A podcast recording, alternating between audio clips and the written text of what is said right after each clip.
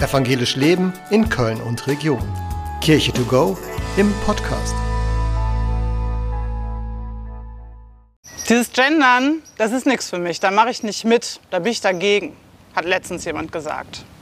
Und ich habe mich gefragt, können wir uns dafür eigentlich entscheiden, dagegen zu sein? Denn das, was passiert, wenn wir gewisse Menschen durch Sprache ausschließen, ist, dass sie marginalisiert werden, dass sie unsichtbar gemacht werden. Wenn wir immer nur von Ärzten reden, dann werden die Frauen, die nicht-binären Personen nicht sichtbar sein. Es gibt ein Lied, in dem heißt es, achte auf deine Gedanken, denn sie werden deine Worte. Und später heißt es, achte auf deine Worte, denn sie werden deine Taten. Sprache ist das, was uns prägt und das, was Realitäten schafft. Wenn wir Menschen durch Sprache ausschließen, dann kommen sie in der Welt nicht vor. Und ich glaube, Jesus ist uns gutes Beispiel gewesen, genau zu denen zu gehen, die sonst übersehen werden, die sonst missachtet werden, für die sonst kein Raum in der Gesellschaft ist.